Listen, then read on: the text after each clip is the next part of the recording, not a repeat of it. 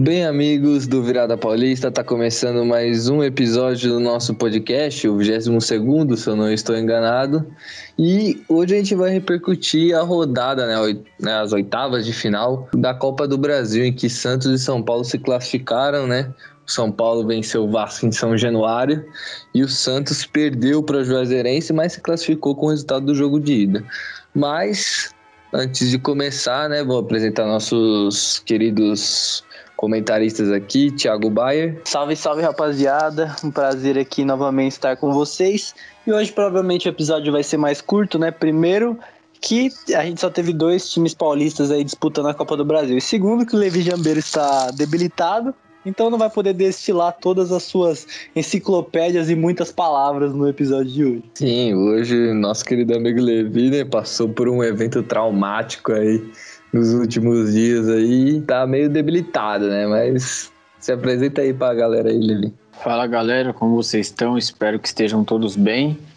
Vamos para mais um episódio aí, na qual os meus amigos já falaram que não estou 100%, mas temos que produzir conteúdos para vocês e vamos fazer essa força aí para sair o melhor possível, beleza? É, Levisão e a Batalha do Siso. Primeiro episódio já foi, aguardem o segundo episódio. Foi traumático pro nosso querido Levi. Pô, vamos lá pro nosso quadro maravilhoso que já virou sucesso aqui em todos os episódios. O Virado Indica, né? Ô Levi, o que, que você indica aí pra gente? Então, galera, para quem gosta aí de uma série, tem tudo para mexer com a paciência de vocês saiu a segunda temporada de Outer Banks no Netflix. Uma série jovem, é, garotos, conta a história de romance, da vida deles, da família e tudo mais. É uma trama bem legal. Então, para quem curte aquela série pegada adolescente, Outer Banks é uma, uma indicação da vez aí. Segunda temporada já está disponível no Netflix. É, isso aí, baita indicação do Levisão. Agora vamos para a indicação do Thiago, né? O nosso Ruivinho de Marte. Obrigado aí pela apresentação breve. Bom, hoje eu vou indicar um acontecimento que vai rolar nesse final de semana, né? No sábado a gente vai ter a final do futebol masculino aí nas Olimpíadas Brasil e Espanha o confronto que estavam todos esperando, as duas melhores seleções aí do campeonato. E a minha esperança para esse jogo é bem alta. Eu acredito que o jogo vai ser bem divertido de assistir, vai ser jogão. Então, se eu fosse você, 8 e meia, eu estaria acordado nesse final de semana para assistir Brasil e Espanha valendo o ouro olímpico. Mais um pro Brasil, né? Se o Brasil conseguir o segundo. E seguido ainda por cima. É, a gente vai estar aqui na torcida pelo Brasilzão do nosso camisa 10, esse Charleston, né? poder emplacar a segunda conquista da medalha de ouro seguida, como o Thiago disse. Bom, e a minha indicação ela é um pouco diferente, né? Eu vou indicar um, um vídeo que eu assisti recentemente, é um vídeo que ele é longo, ele é bem longo, mas é muito engraçado para quem já viu. É, na, passa na televisão o programa do Jacan chamado Pesadelo na Cozinha e também tem no YouTube. Só que um dos episódios que ficou muito famoso aí do restaurante Mama Júlia, o Casimiro do Esporte Interativo reagiu e tá simplesmente muito engraçado, porque ele é um dos top 3 gordões do nosso Brasilzão.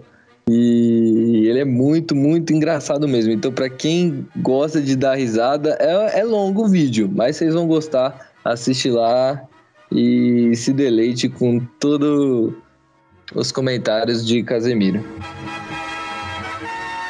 Bom, agora que já passou esse momento do Virada Indica, vamos para a vinheta. Toca a vinheta aí, editor.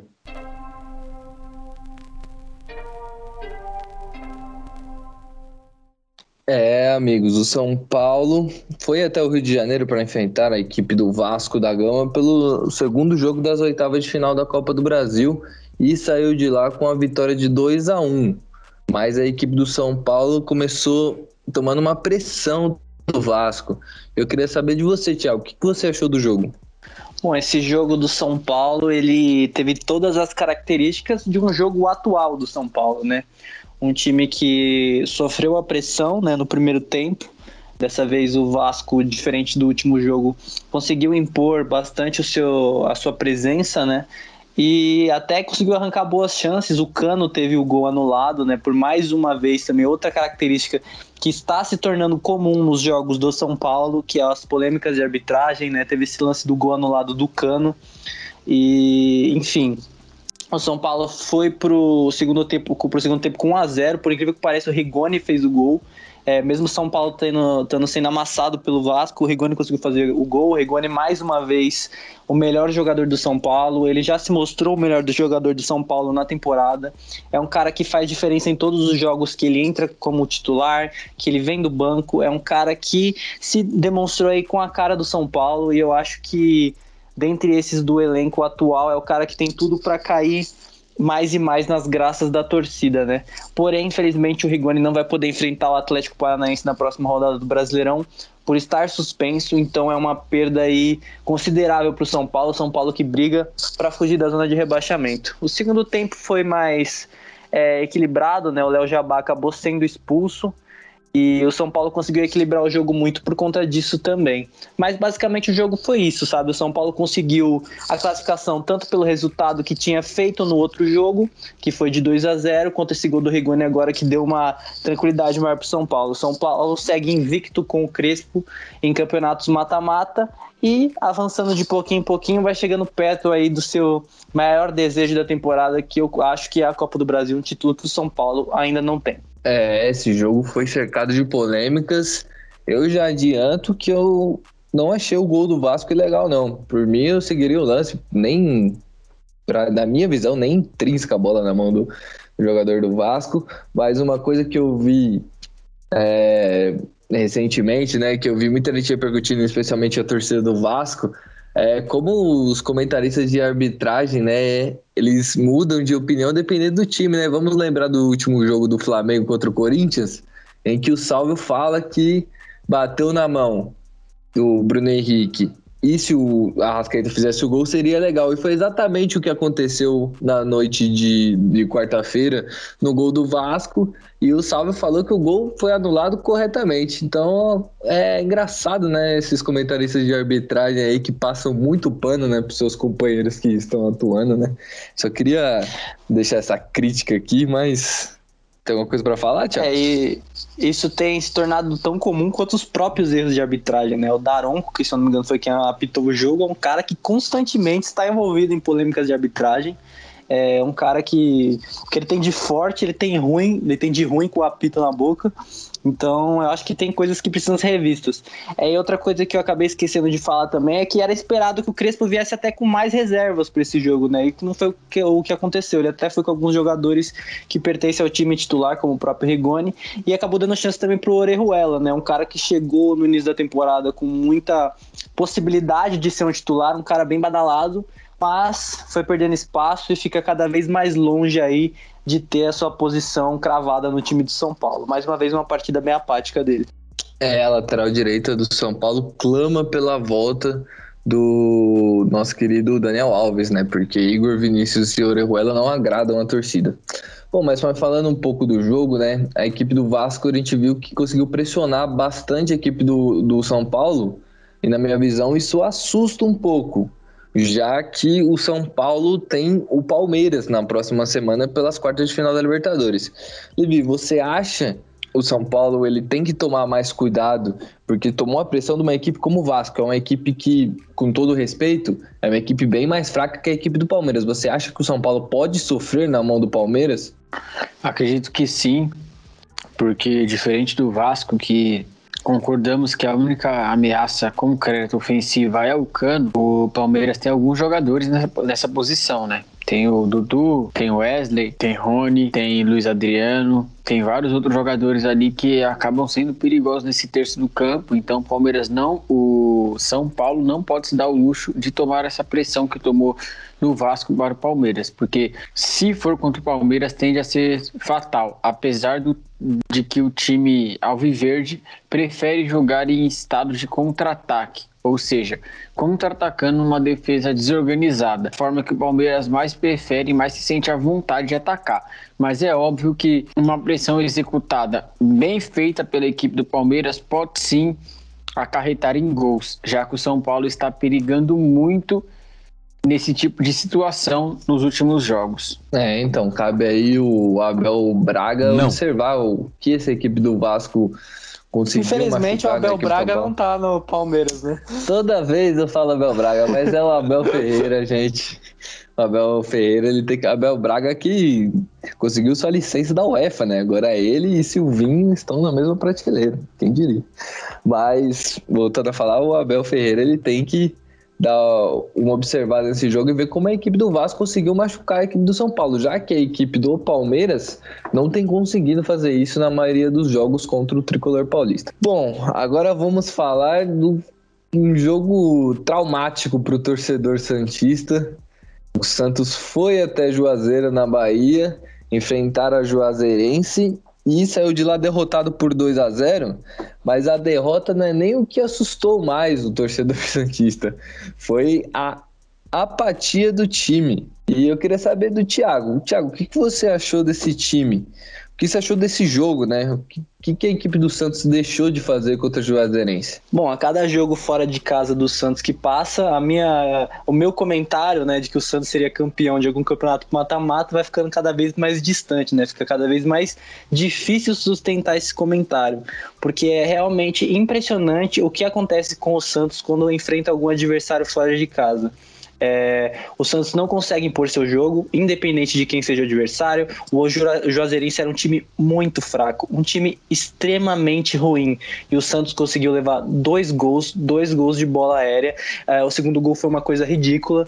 O, o João Paulo estava no meio da área, ele tinha acabado de rebater uma bola para frente, o cara conseguiu chutar, o cara veio, o outro veio cabeceando, fez o gol. O primeiro gol foi de cabeça também, e só não levou o terceiro gol de cabeça porque o João Paulo aí, o Diniz que deve a vida ao João Paulo, o João Paulo vem salvando o Santos de cada uma conseguiu evitar o gol. E eu acredito que se a Juazeirense tivesse conseguido fazer aquele terceiro gol, talvez o resultado do jogo teria sido diferente. O Santos venceu por 4 a 0 Se a Juazeirense tivesse conseguido diminuir a vantagem para um gol, eu acredito que eles teriam conseguido chegar pelo menos no empate para levar para os pênaltis, porque realmente foi uma atuação muito ruim. O meio de campo do Santos não existiu. O Ivonei fez uma partida muito ruim, não conseguiu distribuir as jogadas. O Pirani muito apagado também. O Ângelo, que é, teve sua chance como titular, um jogador que a gente acredita que tem um futuro muito promissor aí no time do Santos, foi completamente anulado pelo lateral do, da Juazeirense muito por conta do gramado também, a gente tem que entender isso. O Santos foi muito prejudicado seu estilo de jogo de saída de bola pelo gramado.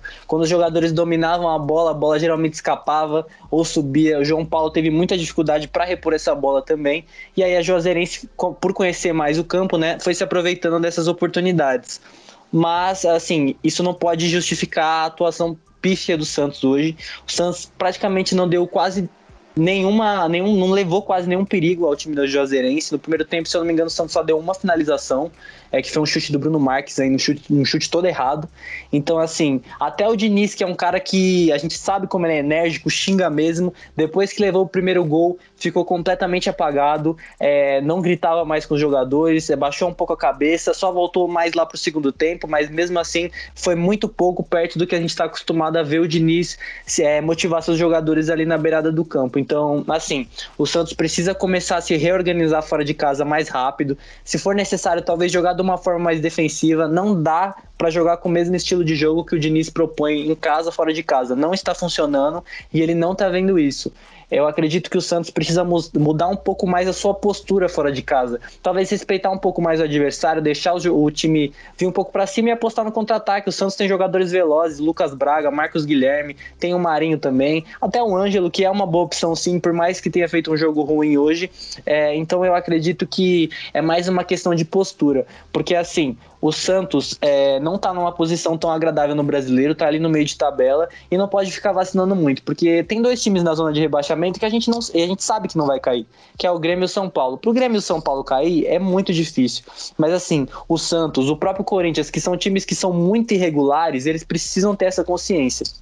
Então, eu acredito que o Santos precisa se reorganizar, é, conseguiu passar para a próxima fase, ótimo, por mais que o resultado tenha sido negativo, o mais importante era a classificação, e ela veio. Então agora é olho para frente, é resolver esses problemas fora de casa e seguir rumo aí para quem sabe conseguir um título na Sul-Americana ou na Copa do Brasil e tentar pegar uma vaguinha de Libertadores ali, porque eu acho que se organizar direitinho ainda é possível, até porque abrem muitas vagas, né? Mas é sempre bom manter o olho bem aberto, porque o Campeonato Brasileiro é um dos campeonatos mais traiçoeiros que existe no mundo. Você fez uma comparação com o Corinthians aí, e é engraçado porque a situação é parecida, mas é meio que ao contrário. Enquanto o Corinthians tem uma campanha fora de casa até que decente, e contra times que brigam na parte de baixo, o Corinthians faz um. consegue pontuar, o Santos é totalmente ao contrário. Em casa ele vence, fora de casa não vence, e contra times da parte de baixo da tabela ele acaba jogando mal e contra times que estão lá em cima ele acaba conseguindo vencer. E bem dessa classificação do Santos, né? Conseguiu ir para as quartas de final da, da, da Copa do Brasil. Na sexta-feira vai ter o sorteio às três horas, né? Provavelmente a hora que sair o episódio já vai ter saído o sorteio. A gente ainda não sabe quem é o adversário do Santos. Mas eu queria saber do Levi. Ô Levi, com esses classificados que estão aí, e o Santos é um deles. Você acha que o Santos tem vida longa na Copa do Brasil, pegando qualquer um desses adversários? É, são times de camisa, alguns nem tanto camisa, mas com futebol muito agradável, pelo menos nesse começo de temporada, né? Ou indo para metade da temporada, que é o caso de Fortaleza e Atlético Paranaense, né? São times que estão fazendo um, bom campeonato brasileiro, são os times que estão dando trabalho para equipes de cima da tabela então, com certeza o Santos não vai não terá tarefa fácil na próxima fase.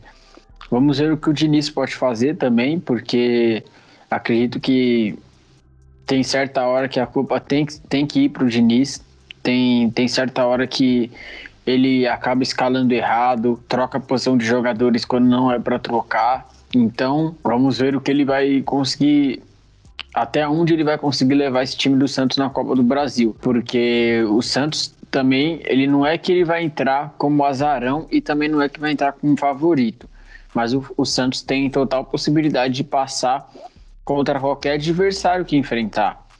É pela sua tradição na competição e pela equipe Santista ainda ser uma boa equipe, apesar de algumas perdas, né? Boa equipe, assim, que conta com alguns talentos esporádicos em algumas posições, como o Sanches, como o Marcos Guilherme, que vem fazendo um, uma boa temporada com a camisa do Santos, tem o Marinho, tem o Camacho também, que tá rendendo bem. Então o Santos tem, o Santos tem certos talentos. Então acredito que o Santos tem chance de passar contra qualquer adversário que enfrentar. Se vai passar, não sei porque qualquer adversário que pode enfrentar o Santos pode também complicar a vida do Santos, inclusive Fortaleza e Atlético Paranaense.